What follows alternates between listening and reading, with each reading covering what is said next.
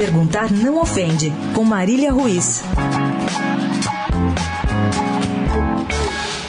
Ontem foi dia de lavar a roupa suja no São Paulo. Na zona de rebaixamento, em 11 das 23 rodadas já disputadas, na incômoda penúltima colocação do campeonato, o São Paulo conseguiu arrumar outros problemas no final de semana. Cueva, que tecnicamente não estreou neste ano, tinha ficado de biquinho porque Rodrigo Caio, que está longe de estar em boa fase, mas tem a vantagem de não fugir dos microfones, havia dito em entrevista que o elenco quer muito ajudar o peruano, mas que primeiro ele precisa se ajudar. Nada, nada demais. Mas Cueva não gostou e saiu cuspindo raivinha depois do empate por 2 a 2 do São Paulo com a Ponte Preta. Para resolver a questão, ontem baixaram no CT dirigentes que têm fugido mais do que Cueva dos microfones. Teve reunião para Cueva e Rodrigo Caio darem os dedinhos. Teve reunião para o elenco se dizer unido. Teve reunião de boleiro e de dirigente para cobranças mútuas. Notem que neste faroeste de fogo amigo eu não citei um nome, o de Dorival Júnior. Mas não se engane,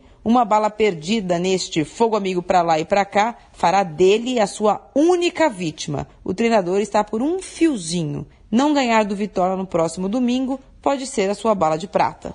Perguntar não ofende. Está faltando mais o que para o São Paulo finalizar os ensinamentos da cartilha do rebaixamento anunciado? Marília Ruiz perguntar não ofende para a Rádio Eldorado.